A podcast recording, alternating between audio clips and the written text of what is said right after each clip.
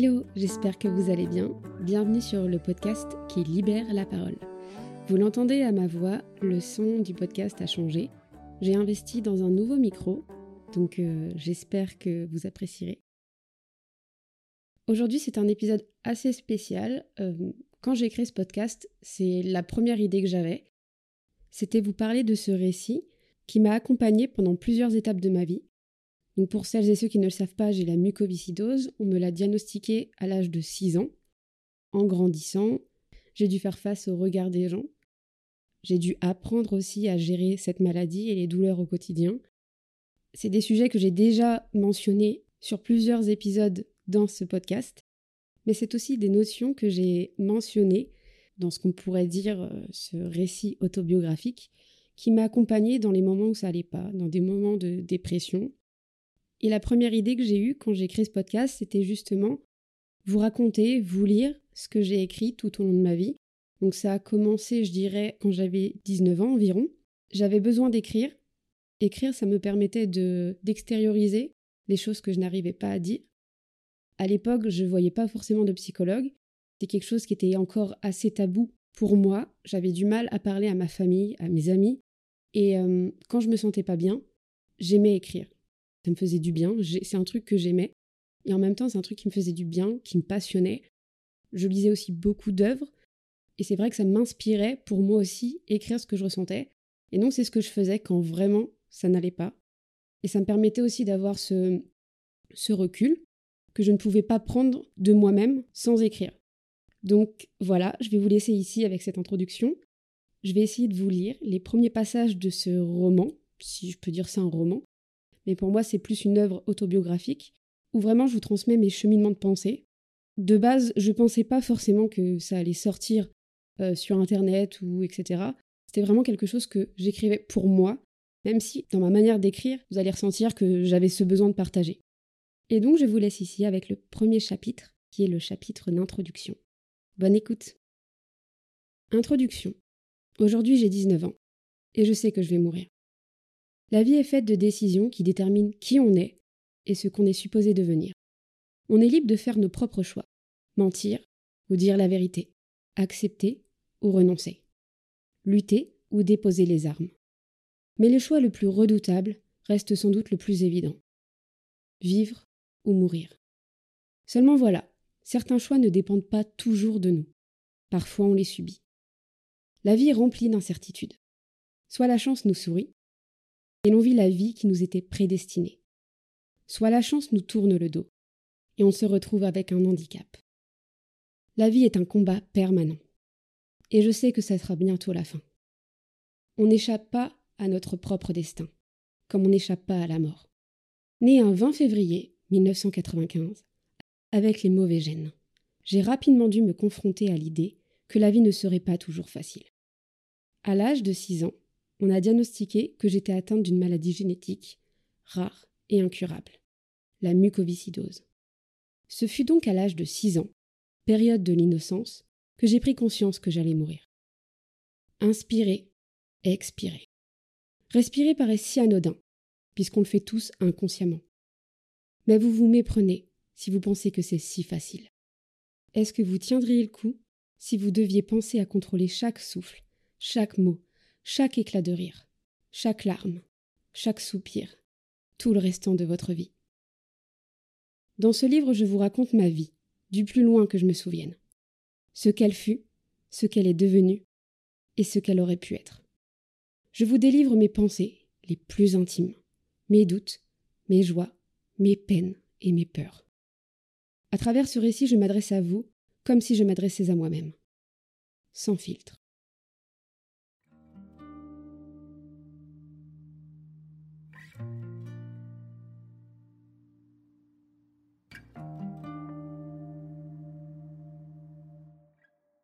Chapitre 1 L'enfance.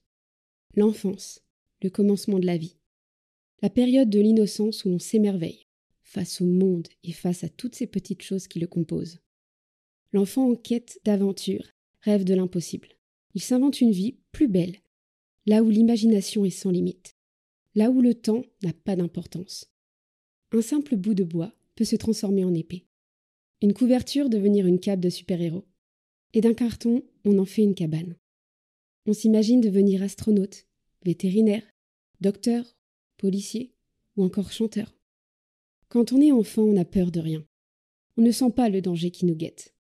On pourrait sauter dans l'eau sans même savoir nager, comme on pourrait grimper dans un arbre sans prévoir la chute. On est jeune et insouciant. Mais peu à peu, l'innocence laisse place à la dure réalité de la vie. On apprend que le danger est partout, qu'il faut faire attention et se protéger. On nous dit qu'il faut se méfier d'autrui et ne pas lui faire confiance. On nous raconte qu'il y a des gens qui nous veulent du mal, que dans la vie on ne peut pas toujours tout contrôler, et que tout ne dépend pas que de nous. On dit aux enfants de ne pas crier, d'arrêter de pleurer. On leur demande d'écouter et de ne pas répondre. On leur impose des choses qu'ils ne comprennent pas, dans un monde que nous ne comprenons pas toujours. Et parfois on doit dire à son enfant que la vie n'est pas celle qu'elle était supposée être, que c'est comme ça, que c'est injuste, mais qu'on ne peut rien y faire, qu'il faut savoir l'accepter, et que quoi qu'il arrive, la vie mérite d'être vécue. J'ai perdu mon innocence à l'âge de six ans, et ma vie fut bouleversée à jamais. Je ne me souviens plus de la date exacte à laquelle ça s'est produit. Ça pourrait être un long matin d'hiver, comme une douce nuit d'été.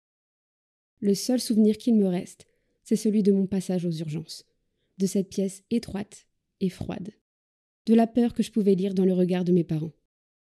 C'était la première fois qu'on m'emmenait à l'hôpital depuis ma naissance. Je ne connaissais rien de cet endroit. Je voyais des personnes en blouse blanche, partout, sans même vraiment savoir qui ils étaient. Je ne savais pas encore ce que je voulais faire de ma vie. Alors que d'autres rêvaient de devenir magicien, et que certains pensaient à sauter une classe. Moi, de mon côté, je ne sais plus très bien à quoi je pensais à ce moment-là. Je devais certainement rêver de devenir chanteuse. Ça fait un long moment déjà que je n'ai pas repensé à cette petite fille, si pleine de vie, qui animait mon corps. Cette fille qui s'est peu à peu consumée. Les souvenirs qui pour l'instant semblent très clairs deviennent de plus en plus flous, sans doute parce qu'une autre petite fille avait déjà pris sa place, avant que je ne m'en rende compte. Je ne saurais dire comment j'ai appris la nouvelle ni même la manière dont j'ai réagi. Les seules images qui me reviennent sont celles de cette salle d'attente, où les gens s'impatientaient, pendant que le personnel se hâtait. Je ne comprenais pas vraiment ce qu'il se passait. J'avais peur, entre les cris d'enfants qui résonnaient à travers les murs, et le son des machines qui me perturbaient. On m'avait fait porter une blouse blanche, celles qui sont ouvertes dans le dos. Je me souviens également avoir vu plusieurs médecins. J'étais perdue, épuisée, et je n'avais surtout pas conscience de tout ce qui était en train de m'arriver. Je pouvais lire de l'inquiétude dans le regard de mes parents. Et pourtant, j'étais loin d'imaginer le diagnostic qui allait donner un nouveau sens à ma vie. À l'école, j'étais assez réservée. Je parlais que lorsqu'on me demandait de prendre la parole. Je ne cherchais jamais les ennuis. Je n'étais pas plus intelligente que les autres. J'ai même eu beaucoup de problèmes d'élocution à certains moments. Par exemple, au lieu de dire chemise de nuit, je disais pige de nuit un mélange de pyjama et de chemise de nuit, j'imagine, et ça faisait rire ma mère. Il m'arrive encore aujourd'hui de repenser aux souvenirs qu'il me reste de mon enfance, tout en espérant faire ressurgir de nouveau. Ce qui, je dois l'avouer, est assez rare. Je me souviens de la fois où j'ai failli perdre une dent en tombant sur un banc à l'école primaire. Des récréations où l'on jouait aux billes. La première fois que j'ai réussi à faire du vélo sans les petits trous. De la ligne rouge au fond de la cour de récré dont on avait interdiction de franchir, mais qu'on dépassait quand même. Du petit arbuste qui nous servait de cabane imaginaire. Je me souviens de mon costume de Simba que je portais à Mardi Gras, des tours de magie qu'on apprenait en classe, de la chorale à la kermesse de l'école, de la première fois où je me suis servi d'un ordinateur, des cours de gymnastique, des chaussons qu'on nous forçait à porter et que je détestais, l'odeur de la bibliothèque, où on nous emmenait chercher de nouveaux livres, de l'étiquette plastifiée où était marqué mon nom, de la ficelle rouge qui pendait autour de mon cou. J'entends encore les bruits dans le dortoir. Je me revois assise à la cantine. Je me souviens de mon père qui me guettait en jetant un œil par-dessus le mur de l'école. De la fois où on avait amené un gâteau pour mon anniversaire, mais que l'institutrice était absente. Je me rappelle des nombreuses fois où ma grand-mère est venue me chercher pour aller manger une glace dans le parc juste à côté de l'école. De l'air de jeu, on se retrouvait avec mes amis, des goûters d'anniversaire, des sorties au cirque et des dernières récrés où on se remémorait nos plus beaux souvenirs. Six ans, résumés en quelques lignes. Les seuls et uniques souvenirs qui représentent tout ce qu'il me reste de mon enfance. Lorsqu'on passe un bout de son enfance hospitalisé, on n'a pas envie en tant que parent de prendre de photos ou de filmer son enfant affaibli par le traitement ou par les soins qui le maintiennent en vie. On tâche d'être présent le plus possible, de lui faire oublier la douleur, la solitude et la peur qui l'obsède et qui le hante chaque instant, de jour comme de nuit. On n'a pas envie de se souvenir de ces moments-là. Voilà pourquoi je n'ai presque pas de photos de moi après mes cinq ans. Voilà pourquoi j'ai la sensation d'avoir oublié une partie de ma vie. Et voilà pourquoi j'ai toujours cette sensation de vide au fond de moi qui me hante toujours. Pour le reste, c'est plus compliqué. Je me revois sur cette chaise roulante avec une bouteille d'oxygène reliée jusqu'à mon nez, vêtue d'un gros peignoir et d'une multitude d'épaisseurs de vêtements pour faire le test de la sueur, qui s'effectuait par supposition le lendemain de mon arrivée aux urgences. C'est étrange la manière dont notre mémoire fonctionne. Tout ce qui semble être important peut être oublié, alors que tous les détails futiles restent. Je me souviens de la sensation des tuyaux dans mon nez, de l'odeur de ma chambre et de la vue de la fenêtre qui donnait sur la cour sans vie de l'hôpital. Le temps, quant à lui, n'avait plus d'emprise sur moi. Je ne saurais dire combien de jours je suis hospitalisée. De longues semaines, peut-être plusieurs mois. Je n'ai jamais posé la question. Mes parents m'ont rendu visite le plus souvent possible. J'eus le droit à de nombreux cadeaux, à ma plus grande surprise. Ma famille devait avoir sans doute pitié de moi, dans cette chambre si grande et pourtant si vide. Et même s'il y avait une salle de jeu au bout du couloir, je n'osais pas m'y aventurer. Je préférais rester enfermée dans ma chambre, dans ma bulle, plutôt que de voir d'autres enfants malades. J'avais développé une certaine pudeur. Il était difficile d'accepter qu'on puisse me voir différemment. Moi-même, je ne sais pas si je réalisais.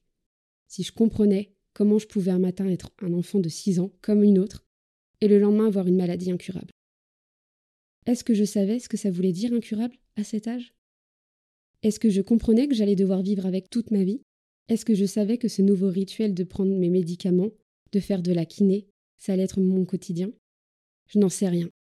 Rester dans ma chambre me permettait de ne pas avoir à regarder cette souffrance que je ressentais au fond de moi, dans le regard de ces enfants, qui, comme moi, se battaient chaque jour pour survivre. Et de ma fenêtre, je rêvais secrètement de prendre les jambes à mon cou et de partir loin. Le monde extérieur me manquait terriblement. Je songeais à tout ce que ma vie aurait pu être, si je n'avais pas eu tous ces problèmes. Et je me demandais ce que pouvaient bien faire mes amis, s'il leur arrivait de penser à moi, comme je pensais à eux. Les journées à l'hôpital furent longues, mais le pire ce n'est pas la journée, c'est la nuit. Je redoutais chaque soir le moment où tu sais pertinemment que tes proches vont bientôt te quitter. Ce même moment où tu réalises que tu vas passer les douze prochaines heures seul, dans une pièce sans vie, dans un lit barricadé et bien trop grand pour toi, où tu te retrouves emprisonné dans la plus profonde des solitudes. Parce que oui, quand tu es enfant, pour ne pas tomber la nuit, tu as une barrière qui t'empêche de sortir du lit. Donc impossible d'aller aux toilettes d'éteindre la télévision sans appeler une infirmière, qui, le soir, sont généralement moins agréables que celles présentes la journée. Voilà une des raisons qui m'a fait détester mon séjour à l'hôpital. On est seul et on se sent seul. Plus je m'impatientais, plus le temps semblait se rallonger. Alors il m'arrivait souvent de pleurer. J'avais peur. Peur de me réveiller dans cette chambre, jour après jour, et de ne plus en ressortir. J'étais terrifiée à l'idée de ne plus retrouver ma vie de petite fille, de ne plus retourner chez moi. Les jours s'enchaînaient et se ressemblaient.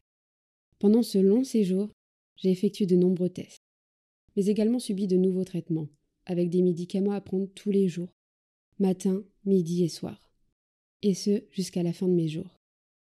Ce fut difficile au début, puisque je n'avais jamais pris autant de médicaments, et je ne comprenais pas forcément pour quelles raisons il fallait que je fasse tout ça. Mes veines reliées aux perfusions ne supportaient pas les doses de médicaments, et elles claquaient, comme on dit dans le jargon. J'avais de gros bleus sur les mains, mais également sur les bras, puisque pour diffuser les antibiotiques, on essayait tant bien que mal à chaque fois de trouver une nouvelle veine, toute belle, toute neuve, qui finissait par gonfler et par lâcher. On fut donc dans l'obligation de m'installer un porte-à-quatre dans la poitrine. On m'a opéré pour m'installer ce petit boîtier rond sous la peau, près de la poitrine, aussi gros qu'une pièce de 50 francs, m'a-t-on à l'époque. Après cette opération, mes perfusions allaient être reliées directement à la chambre implantable, qui était reliée à une voie intraveineuse. Ainsi, les médicaments circulaient dans mes veines et le traitement faisait son effet. Le plus difficile n'a pas été d'apprendre l'opération. ou mon arrivée au bloc, ni le fait de voir la salle dans laquelle on allait me charcuter, même si, lorsqu'on le vit sur le moment, on croit que c'est la fin et qu'on va y rester. Le pire, ce n'est pas cette sensation de sentir son corps flotter et partir peu à peu sous l'effet du sédatif, qui nous endort profondément. Non, le pire, c'est de devoir attendre en salle de réveil pendant des heures. Le pire, c'est ce moment où l'on ouvre à peine les yeux, que la douleur nous prend de partout, jusqu'à ne plus pouvoir bouger. Le pire, c'est de chercher quelqu'un du regard, pris de panique, et de ne voir que des lits d'enfants encore endormis dans le plus beau et le plus profond des sommeils, alors qu'on souffre le martyr. Je me souviens d'avoir écouté les conversations des infirmières pour savoir si elles parlaient de moi. Ces moments sont interminables. On est perdu, désorienté et terrorisé. Bien entendu, les infirmières sont rapidement venues me donner des antidouleurs. Mais ça apaise la douleur qu'un court instant. Et puis c'est comme tout. Ça revient. Plus vite qu'on ne le pense. Une heure ou deux après mon réveil, on me ramena dans ma chambre. Je suis restée quelques jours à l'hôpital, le temps que mon état de santé se stabilise. Que les antibiotiques fassent effet, jusqu'à ce que les médecins prennent la décision de m'autoriser à retourner chez moi, à la maison. Mais une fois rentrée, tout avait changé.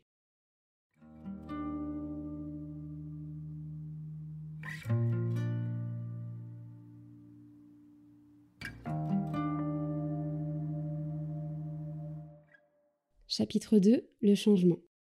Le changement. On le subit la plupart du temps sans s'en rendre compte.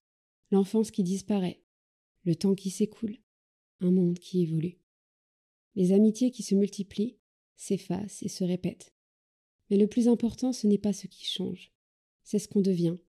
J'étais loin de m'imaginer à six ans que ma vie serait telle qu'elle est actuellement. La maladie m'a fait grandir.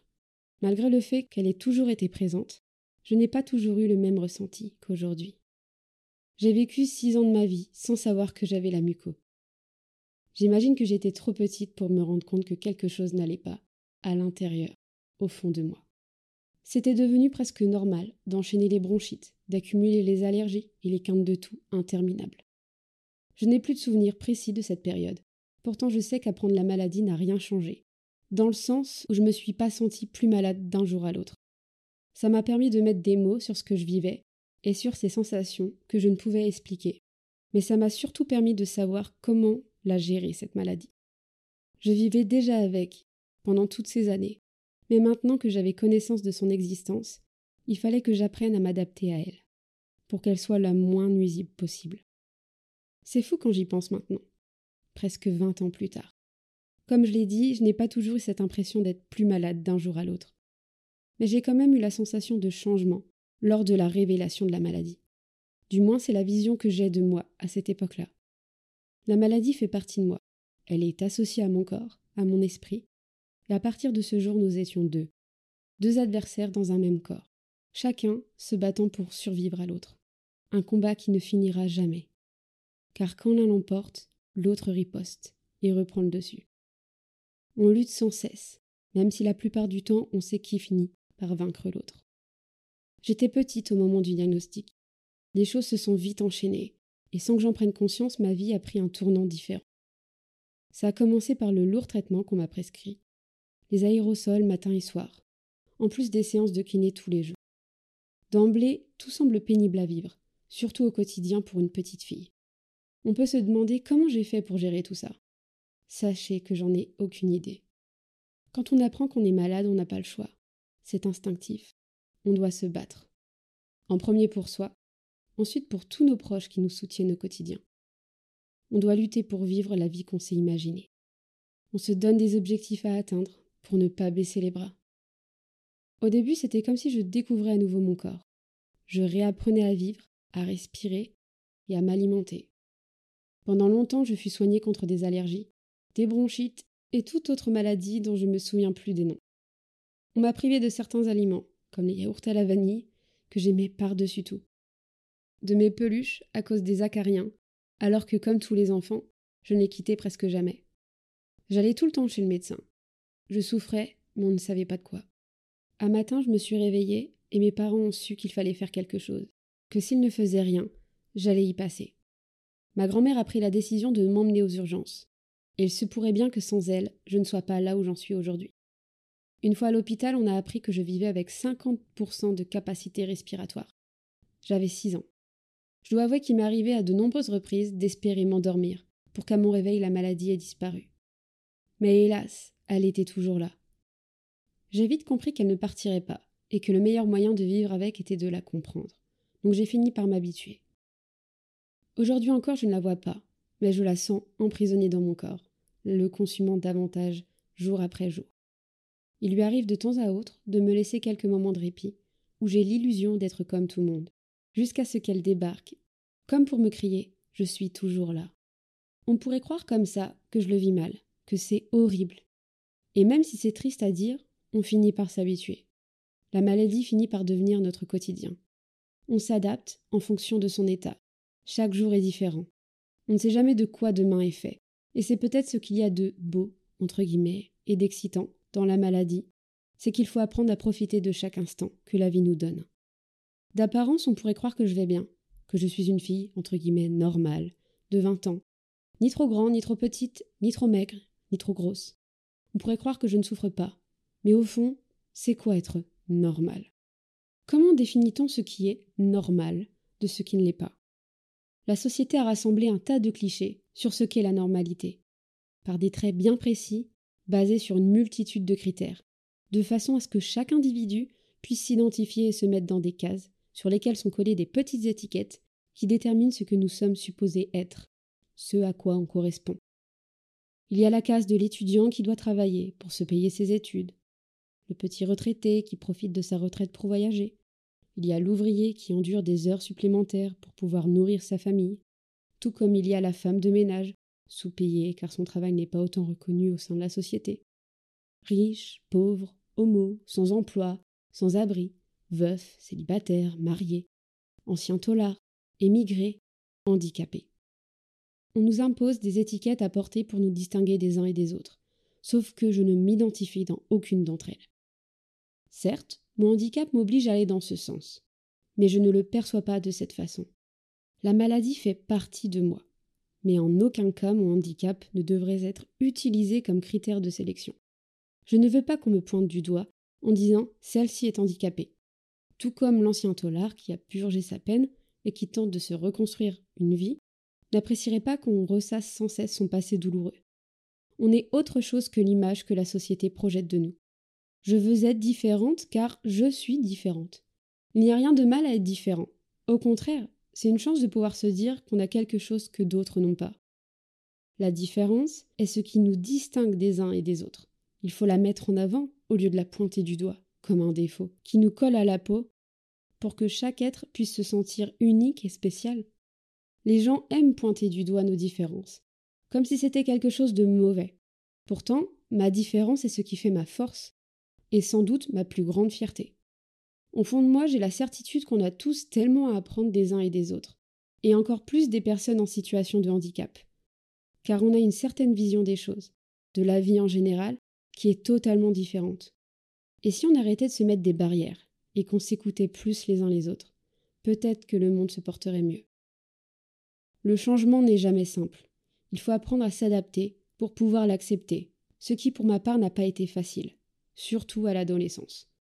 Pour moi, rien n'avait vraiment changé, puisque j'ai toujours eu tendance à être malade, à tousser beaucoup. Ma différence était le nom sur ces symptômes. Ce qui m'effrayait, c'était l'image que je renvoyais de moi, comment les autres me voyaient. Peut-être que je m'acceptais pas tout à fait, finalement, puisque je faisais tout pour éviter le sujet, en agissant comme une fille, entre guillemets, normale. Ah, que je déteste ce mot. De nombreux problèmes ont vite fait surface à mon arrivée au collège. Le regard des gens que je sentais river sur moi en permanence me perturbait énormément, comme si j'étais devenue une chose et non plus une personne. J'entendais des chuchotements, des rires, des critiques. Je sentais venir les rumeurs des uns et des autres. Évidemment qu'ils savaient, ils savaient tous. Et le pire dans tout ça, c'est que toutes ces rumeurs étaient vraies. On est déjà venu me voir à la cantine du collège pour savoir si c'était vrai que j'étais malade. Dans ce cas-là, on n'a pas d'autre choix que de prendre sur soi, dire la vérité, et faire comme si ça ne nous touchait pas, alors que ça nous détruit intérieurement. Une fois que je lui ai répondu, le mec est reparti comme si de rien n'était, sans même un mot en guise de compassion. Rien. La maladie m'a appris une chose, c'est que les gens manquent de tact et ne savent pas s'y prendre pour communiquer sans filtre et parler avec le cœur. Les gens sont irrespectueux, indépendamment de leur volonté, et ça se voit dans leur regard, dans leur attitude à l'hôpital lorsque je dois porter un masque pour éviter d'attraper les germes des autres. Que les gens dans la salle d'attente ou ceux que je croise dans les couloirs ne peuvent s'empêcher de me dévisager du regard. Celle-ci est malade, je me demande bien ce qu'elle a. Les gens jugent en silence, pourtant leur silence en disent long. Si seulement ils savaient que je porte ce masque pour ne pas attraper leur microbe, et non l'inverse. Abruti, je vous déteste. Pendant mon adolescence, j'ai souvent eu honte de ce que j'étais, de qui j'étais. Je me cachais derrière des vêtements assez amples pour qu'on ne remarque pas mes cicatrices, ou qu'on évite de me trouver grosse. Avec le recul, je peux vous dire que je me suis jamais vraiment sentie à ma place au collège. Souvent délaissée et incomprise par ma famille et mes amis, je suis devenue infecte envers tout le monde. Je ne supportais plus mes différences. Je n'aimais pas mon corps, et j'enviais secrètement toutes ces filles qui vivaient leur vie pleinement, tandis que moi, je combattais chaque instant contre moi-même. Quand je me regardais dans le miroir, je voyais le corps d'une petite fille mutilée. Je voulais que ces cicatrices disparaissent, car à vue d'œil, c'était et c'est toujours le seul signe qui me trahissait.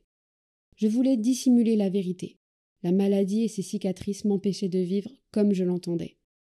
Et pendant longtemps, j'ai cru que je ne mènerais jamais une vie entre guillemets normale. Car oui, quand j'étais enfant, je voulais être comme tout le monde. Je voulais faire ce que tout le monde faisait. Et je me sentais contrariée à l'idée que ma vie soit toujours tenue par des directives strictes. Ne fais pas ci, tu peux pas faire ça, il faut que tu fasses attention, tiens-toi à l'écart. J'avais peur que mes interdits m'empêchent de vivre la vie que je voulais mener. Ça peut paraître idiot maintenant. En grandissant, on se rend compte qu'on n'a pas toujours agi de la meilleure façon, qu'au final ce n'était pas si grave et si contraignant.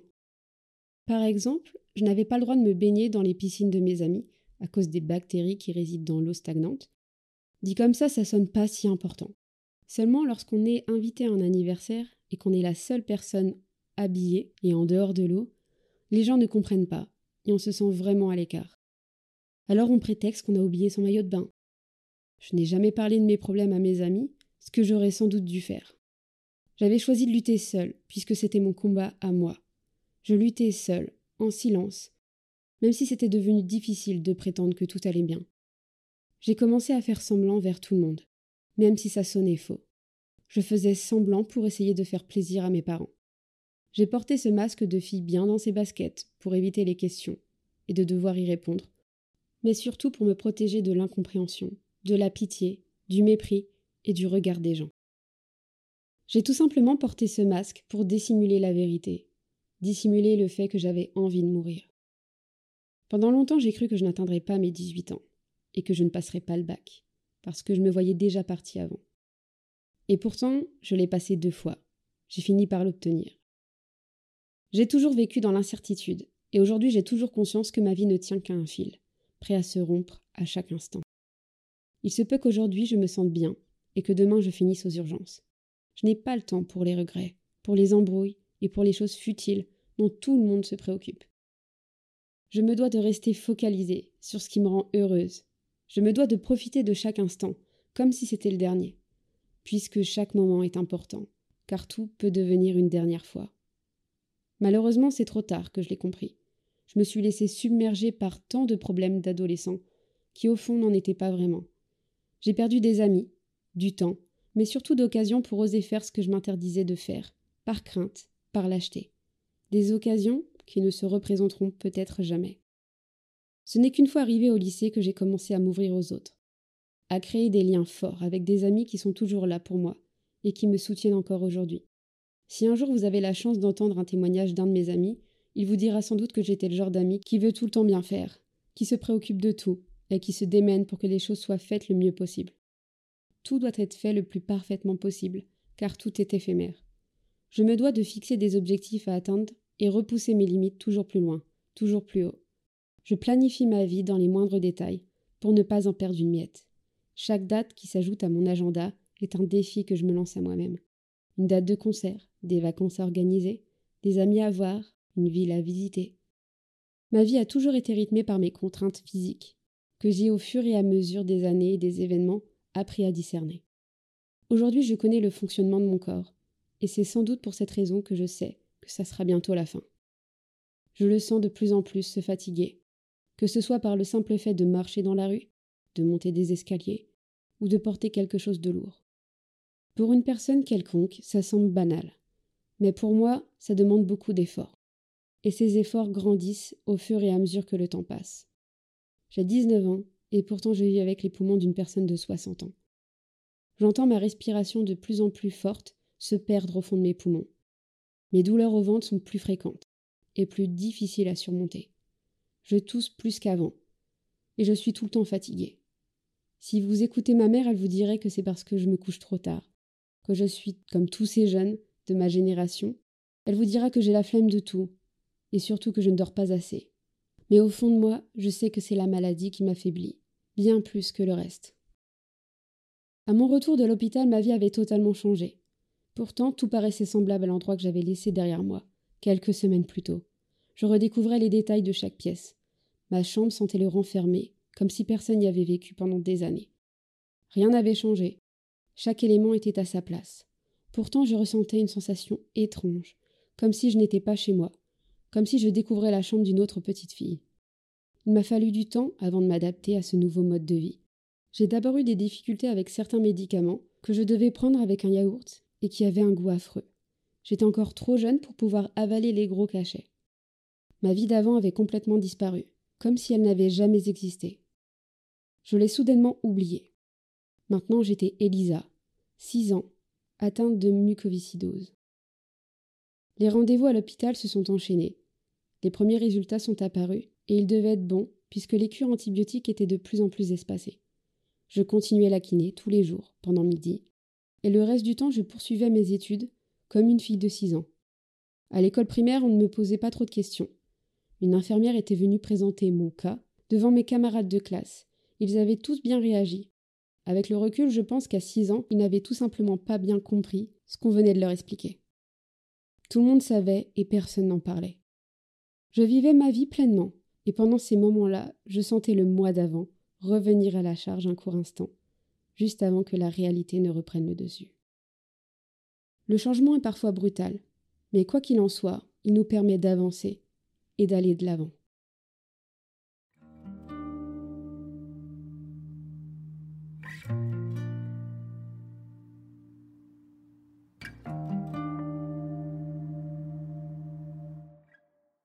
Chapitre 3 L'espoir. Certains vous diront qu'il peut sauver des vies, qu'il ne faut jamais cesser d'espérer, car on ne sait jamais de quoi demain est fait, et qu'un miracle est vite arrivé. Sauf que l'espoir, moi j'y crois pas. Je ne pense pas guérir un jour, car je sais que c'est pour l'instant scientifiquement impossible.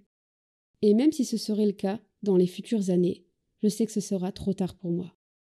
Je ne veux pas perdre mon temps à songer aux chances que quelque chose se produise alors qu'elles sont infimes. Je préfère accepter de voir la réalité en face, même si ça fait mal. Parfois mal jusqu'à vouloir en crever. Je reste forte, bien obligée. Je vis ma vie comme elle vient, tout en profitant de tout ce qu'elle m'apporte chaque jour. Aujourd'hui j'ai vingt ans, et je ne pense plus à l'avenir. Je survis. J'ai mon appartement au premier étage d'un trente mètres carrés, bien situé proche du centre-ville. J'ai commencé par étudier l'anglais, parce que c'était ma matière préférée au lycée. Je me suis vite rendu compte que la fac, ce n'était pas fait pour moi. Il me manquait quelque chose pour que je m'y sente bien. La fac, c'est froid et oppressant. Il y a eu un temps, un court laps de temps, où j'aurais pu dire que j'aimais ma vie. Il m'arrivait de sortir, retrouver des amis, d'aller en boîte, au cinéma, de me faire un resto ou deux. La vie paraissait tellement plus cool, tellement plus belle. Je me sentais libre pour la toute première fois. Je profitais en faisant ce qui me plaisait. Mais comme d'habitude, la réalité a vite repris son cours. Je me suis levée un matin et j'ai su. J'ai su que c'était bientôt la fin. J'ai repensé à ma vie du plus loin que je me souvienne et j'ai su que les trois quarts du chemin avaient été faits. Jusqu'à ce jour, je n'avais jamais osé regarder les chiffres sur Internet. Avant, j'étais plutôt du genre à dire qu'il vaut mieux vivre dans l'ignorance, parce qu'on souffre moins. Mais c'est sans doute car je n'osais pas affronter la réalité en face. Une fois de plus, mon opinion avait changé. Et je ne sais pourquoi, je ne sais comment, ça m'est venu comme ça d'un coup. Il fallait que je sache. Je vais bientôt mourir et ça me fait pas peur. Parfois même j'arrive à me dire ça y est, je suis prête. Alors j'attends impatiemment quelques minutes, que quelque chose se produise, et pendant ce laps de temps, je ferme les yeux. Je me replonge dans mes souvenirs les plus lointains, sans doute les plus douloureux. Puis la réalité finit toujours par me faire sortir de mes rêveries, et la vie reprend son cours. J'ai souvent pensé à tout abandonner, à tout laisser tomber. Mais le problème, c'est que j'ai plus peur de ce qu'il adviendrait de mes proches que mon propre sort. C'est lorsque j'ai réalisé que les personnes autour de moi étaient bien plus importantes à mes yeux que ma propre vie, que j'ai pris la décision de profiter et de vivre mes derniers instants à leur côté, pour que chaque moment passé ensemble soit magique et qu'ils en gardent de beaux souvenirs. J'ai ce besoin constamment de transmettre cette image de moi en tant que femme forte, parce que c'est ce que je suis au fond, en dépit de ma volonté. La maladie contre laquelle je lutte chaque jour fait de moi une battante. Que nous choisissons de nous battre ou de baisser la garde, nous, mucos, sommes des guerriers, des survivants. J'accorde beaucoup d'importance à la manière dont les gens me voient, et partir en laissant une image de moi comme étant quelqu'un de faible est inconcevable. J'ai que le monde me voie tel que je suis. J'ai envie qu'il comprenne que malgré tout ce que l'on peut endurer dans la vie, il y a toujours une part de bon à prendre, et que la vie est trop courte pour la laisser filer, qu'il faut profiter de chaque instant et saisir sa chance.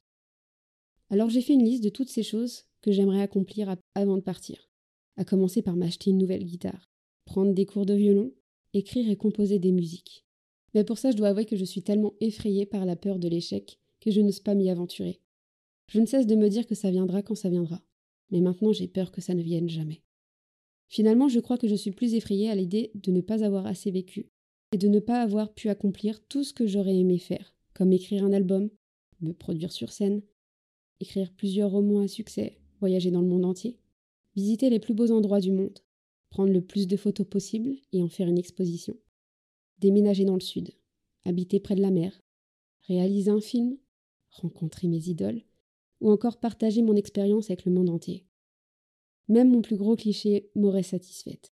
Rencontrer un homme, fonder une famille, avoir des enfants. Aujourd'hui, je ne pense plus à mon avenir. Quand on me demande comment je vais, je réponds que je me porte bien, même si c'est tout le contraire. Je prétends être une personne que je ne suis plus. Je simule le bonheur, comme d'autres simulent l'orgasme. Moi, je fais semblant d'aller bien pour éviter l'embarras. Je parle de mes problèmes à personne, pour ne pas lire de la peine dans leur regard. Je ne veux pas de leur pitié. Je ne veux pas me sentir coupable en gagnant l'attention des gens, alors que d'autres personnes vivent des choses bien plus difficiles. C'est aussi par respect pour eux que je préfère ne pas m'exposer au regard des autres, ou que j'évite les questions gênantes. Je ne cherche pas à ce qu'on comprenne, puisque je sais par avance que personne ne le pourra, si ce n'est les personnes qui ont cette pathologie. J'ai peut-être perdu espoir pour moi, mais je continue de croire que le reste du monde, lui, a encore ses chances d'être sauvé.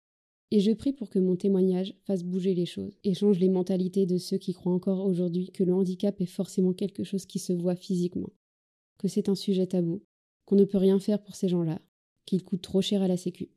Je pense à ceux qui lancent des regards de travers lorsque je mets ma carte handicapée sur une place de parking, l'air de dire elle a quoi celle-là? Comme si je n'étais pas légitime de me garer à cet endroit. Ceux qui pensent qu'avoir la mucoviscidose n'est pas aussi grave que d'avoir un cancer, par exemple, parce que ça aussi j'y ai le droit. On ne compare pas les maladies qui ne se comparent pas, tout simplement. Tout comme on ne parle pas de ce qu'on ne connaît pas. Je ne veux plus devoir à me justifier lorsqu'on me demande comment je fais pour vivre si je ne travaille pas, ou si j'ai des aides, parce que j'en suis légitime d'en avoir, parce que j'ai fait des démarches pour les obtenir et parce qu'on me les a accordées. Ça te dérange? Je te donne volontiers ma maladie si tu veux. Pour qui vous vous prenez à juger les gens sans les connaître réellement? Vous croyez qu'on ne voit pas vos regards? Qu'on ne discerne pas vos sous-entendus? Ce n'est pas parce qu'on ne parle pas qu'on n'en est pas moins affecté. S'il y a bien une chose qui m'a toujours énervé du plus loin que je me souvienne, ce sont toutes ces blagues dénigrant les handicapés ou les personnes qui ont des problèmes mentaux. Ça commence dès la primaire et ça ne s'arrête jamais. C'est devenu tellement banal, toutes ces insultes gratuites qu'on lance le plus souvent pour faire rire. Sauf qu'en fait, il n'y a rien de drôle. J'ai souvent préféré me taire, parce que parler ne changerait rien. À quoi ça sert de faire la morale à des personnes qui n'écoutent pas? Comment pourraient-ils comprendre? Alors j'encaisse, je ne dis rien. Je souris parce qu'il n'y a que ça à faire. Au fond de moi, ça me met dans un état de profonde tristesse. Comment on a pu en arriver là, à banaliser des propos aussi dénigrants? Et tout le monde trouve ça normal, parce qu'à côté de ça, il y a des insultes bien plus horribles. Si seulement ils savaient ce qu'on ressent dans ces moments-là. Cet handicapé que tu cites dans ton insulte, ça pourrait tout à fait être moi. Certains penseront que je vais trop loin, ou que je prends les choses trop à cœur. Peut-être, je l'avoue. Mais comment je peux avoir confiance en moi lorsque j'entends ce genre de propos? Ça remet tout ce que je suis en question. Le gros problème de notre société à l'heure actuelle, c'est la mentalité des gens qui la composent. Ils sont beaucoup trop égoïstes. On évite le regard des SDF dans la rue, on fait semblant de ne pas entendre les appels aux dons des associations. On est spectateur d'agressions et on ne fait rien, tant qu'on ne se sent pas concerné. Sauf que les gens n'ont pas compris que dans la vie, tout peut basculer. On peut tout perdre à tout moment. Qui sait peut-être, demain, toi aussi tu seras dans la rue à mendier. Ou peut-être que tu vas te retrouver coincé dans un fauteuil roulant, après un accident en voiture, ou peu importe. Certains appellent ça le karma. S'il existe vraiment, il faut qu'il sache que je l'attends, depuis un bon moment déjà. Manifeste-toi. J'ai peur qu'en disant que j'ai perdu espoir de toute guérison, les gens pensent que cela fait de moi une personne sans ambition ou quelqu'un de négatif, ce qui n'est pas le cas. Je pense aujourd'hui avoir pris assez de recul sur ma vie, ce qu'elle a été, ce qu'elle peut potentiellement devenir, et la guérison ne fait tout simplement pas partie de ça. Certes, il se peut qu'un jour un remède miracle voie le jour, ou que je sois confronté à la greffe. Mais être greffé, ça ne veut pas dire être guéri. C'est vivre mieux, pendant un moment, en tout cas, tout en ayant la possibilité de faire des rechutes. La greffe pour un patient qui a la muco, c'est un peu comme réparer un jouet cassé. On remplace une pièce par une autre. Il fonctionnera peut-être mieux qu'avant, mais il va encore se fragiliser avec le temps. On devra à nouveau le réparer, et puis il finira par rendre l'âme car rien n'est éternel. Ce n'est qu'une banalisation des faits. En réalité, c'est bien plus complexe que ça. Mais n'étant pas greffé, je ne pourrais pas parler d'un sujet que je ne maîtrise pas. Tout ce que je sais, c'est qu'on ne soigne pas la mucoviscidose. On est avec, on vit avec, et on meurt avec.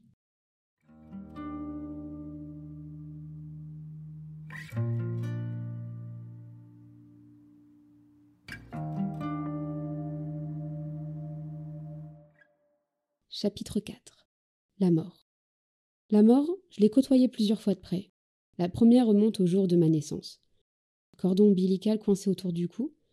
Je respirais à peine, déjà prédestiné à mourir alors que je venais à peine de naître.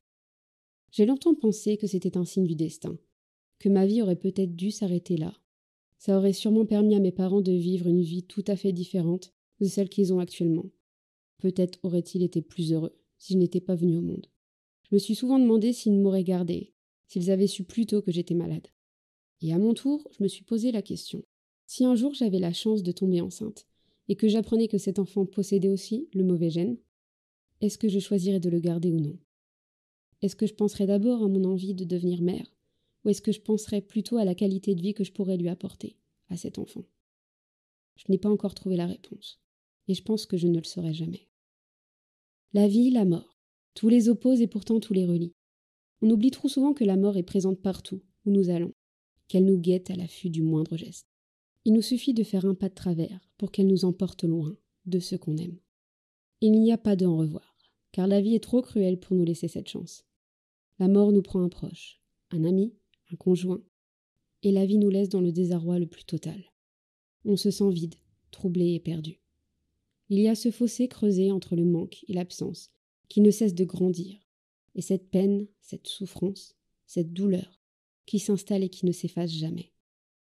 On essaie de se persuader que rien ne changera, qu'on se souviendra de la personne comme on l'a connue, mais le temps et son emprise finissent par emporter certains détails. Puis les souvenirs peu à peu s'effacent, des images cryptées apparaissent, on tente de combler ce qui manque par des suppositions, et les souvenirs nous trahissent et nous tourmentent. Et aussi étrange soit-il, ils sont le seul moyen auquel nous pouvons nous rattacher. La deuxième fois que j'ai côtoyé la mort, je devais avoir neuf ans ou presque. J'étais en primaire quand c'est arrivé.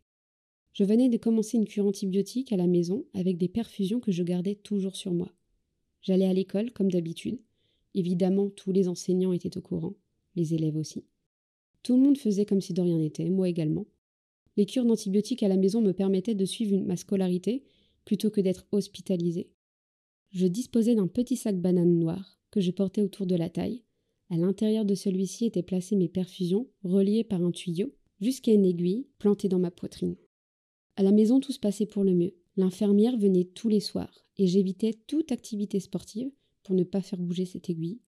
Je faisais tout ce qui était en mon pouvoir pour que tout se passe pour le mieux. J'avais peur de devoir retourner dans cet hôpital et de ne plus en ressortir. Dans les couloirs de l'école, je faisais en sorte de ne pas rester proche des autres élèves, de peur de me prendre un mauvais coup. Je cachais mes perfusions sous un pull beaucoup trop large pour moi, pour qu'on les oublie, bien que tout le monde soit moqué. Un jour, lors d'une alerte incendie, tout le monde s'est réuni dans une salle où nous avons attendu pendant des heures. Seulement voilà, une fois tout sera fut terminé, j'ai ressenti que quelque chose n'allait pas. J'avais soudainement très chaud. J'ai soulevé mon pull et j'ai regardé mon t-shirt blanc, entièrement imbibé de sang. Et pour la première fois, j'ai vu de la peur, de la pitié dans le regard de mes amis. Il fallait agir vite. Le sang coulait à flot. Mais j'ai réussi à stopper le saignement à temps. C'est l'une des rares fois où j'ai vu mon père paniquer lorsqu'il s'est précipité pour venir me chercher. Ce jour-là, on a tous cru que c'était la fin. La mort fait peur, car elle surprend quand on s'y attend le moins. La mort fait peur, parce qu'elle emporte avec elle toutes nos certitudes, toutes nos convictions. On a comme ambition de vouloir réussir dans la vie, devenir médecin, architecte, ou faire le tour du monde, de gagner beaucoup d'argent, ou simplement créer un foyer, une famille, être heureux. Sauf que la mort met fin à tous nos rêves. On espère vivre assez longtemps pour arriver à achever ce qu'on a commencé. Mais on sait très bien que ça ne dépend pas de nous. La mort est en chacun de nous. Qu'on le veuille ou non, on est tous contraints d'y penser un jour ou l'autre. La mort fait partie de mon quotidien depuis que j'ai six ans. J'y pense chaque jour, chaque fois que je perds ma respiration. Pendant mon enfance, lorsque j'avais encore dix ans, j'attendais secrètement qu'elle vienne me chercher. Je voulais qu'elle me prenne et m'emmène dans un monde plus beau. Je me sentais responsable et coupable de l'enfer que je faisais vivre à mes parents. Je voyais que ça les rendait malheureux parce qu'ils se disputaient beaucoup. Ma santé était au cœur de toutes les conversations et il m'arrivait parfois de mettre ma tête dans un coussin pour voir combien de temps ça allait prendre, combien de temps j'allais tenir avant qu'elle ne me prenne. La première fois que je l'ai aperçue, ce fut lorsque ma chienne Dahlia est morte, alors que j'avais cinq ans. J'ai grandi à ses côtés, elle m'avait vu bébé, et d'un jour à l'autre elle avait disparu. À cinq ans, on ne réalise pas, on ne comprend pas, et on ne cherche pas forcément le pourquoi du comment. Je savais juste qu'elle ne reviendrait pas. C'était il y a si longtemps, et pourtant je ressens toujours son absence. C'est étrange comme mon souvenir peut être attaché à un sentiment. J'ai également perdu mon chat Réglisse. Sa naissance fut l'une des plus belles choses que j'ai vues dans ce monde. J'ai perdu un second chien, à qui je n'ai pas pu dire au revoir, et depuis j'ai le sentiment d'avoir manqué quelque chose. Mais le plus difficile avec la mort, c'est d'être confronté face à elle, lors des obsèques. Personne n'aurait jamais pensé que cela arriverait un jour. Et pourtant, aucun mot ne peut décrire cette sensation, ce sentiment lorsqu'on aperçoit le corps de la personne qu'on aime, qu'on avait l'habitude de voir s'animer, sans vie. Et depuis, je dois avouer que j'ai peur. Peur que ça m'arrive à moi aussi. Maintenant que j'ai vu ce qui m'attendait, les obsèques, la mise en terre et tout le reste, je sais, avec certitude, que je ne ferai jamais vivre ça à ma famille à mes amis. Alors peut-être que quand le jour viendra, quand je serai prête, je partirai, loin, ailleurs, là où on ne m'attend pas, là où personne ne pourra me retrouver. On est, on vit, et puis on disparaît, sans laisser de traces. Chapitre 5 La mort, suite. Aujourd'hui, j'ai 21 ans, et j'ai peur de mourir. Ma manière de vivre, ma façon de penser et de voir les choses ont bien évolué. Aujourd'hui, je fuis la mort, plus que jamais. J'ai peur de m'endormir chaque soir. Il m'arrive de me réveiller en sursaut la nuit, la gorge sèche, paniqué, mais alors impossible de respirer. Tous les matins, je me réveille, trempé de sueur, comme si j'avais lutté toute la nuit pour survivre. Lorsque j'ouvre les yeux et que j'aperçois la lumière traverser mes volets, je ne peux m'empêcher de penser. Ça approche. Aujourd'hui, je n'ai plus honte de dire que j'ai peur de la mort. Peut-être parce que je me sens beaucoup plus attachée au monde, aux gens qui le composent, et à toutes ces petites choses qui m'ont donné l'envie d'avancer. Aujourd'hui, j'aime ma vie, et ce que j'en ai fait. Et je suis curieuse de voir où tout ça peut me mener. Le monde n'est pas parfait. La vie n'est jamais comme on l'aurait souhaité. Et j'ai appris sûrement par maturité à voir au-delà et à l'accepter. On ne changera pas le monde aujourd'hui, mais on peut espérer qu'il soit meilleur demain. j'aurais aimé qu'on puisse me comprendre en lisant ce récit, mais plus j'y pense et plus je me dis que ça ne changera pas grand-chose. Du plus loin que je me souvienne, j'ai toujours eu cette impression de paraître pour une fille compliquée, difficile à cerner, parce qu'il y a toute cette facette de moi que la plupart des gens ignorent encore aujourd'hui. Cette facette qui, malgré moi, fait ma personnalité, qui fait ce que je suis, qui me forge dans mon caractère et dans ma manière de penser. Ça explique également pourquoi je prends telle ou telle chose trop à cœur, pourquoi je m'énerve d'un coup sans raison. Un sujet qui peut m'énerver, par exemple, c'est quand je vois tous ces étudiants de médecine qui choisissent une filière par facilité plutôt que par envie ou par intérêt, au lieu de vouloir s'investir dans une pathologie trop compliquée pour eux. Je n'invente rien, c'est un discours que j'ai déjà pu entendre. Mais quand on est patient, qu'on souffre, et qu'on te dit en face à face, j'ai du mal à encaisser. Évidemment, c'est plus facile ailleurs. Mais si tout le monde se disait ça, il n'y aurait plus de chercheurs, ni de laboratoires, plus d'études, plus de vaccins, plus de remèdes pour tout. Les solutions de facilité ne sont pas toujours les bonnes à prendre. Évidemment, comme la maladie ne se voit pas, on s'adresse à moi comme on s'adresserait à n'importe qui, sans filtre. Peut-être que pour les autres il n'y a pas de quoi s'énerver, mais quand il s'agit de sa vie que l'on met entre les mains de médecins, d'infirmiers, de chercheurs, de professeurs, ça fait peur. En tant que jeune femme, je vois bien que dans la société actuelle, il y a encore un gros problème concernant les jeunes et les études supérieures. Parce qu'on nous rabâche qu'il faut avoir absolument son bac, mais tout le monde finit par l'obtenir ou presque. Ce qu'on oublie de nous dire, c'est avant toute chose savoir quoi faire dans sa vie une fois qu'on aura obtenu le bac. Beaucoup trop de jeunes se retrouvent perdus à devoir faire des choix alors qu'ils n'ont aucune idée de ce qu'ils veulent faire dans la vie.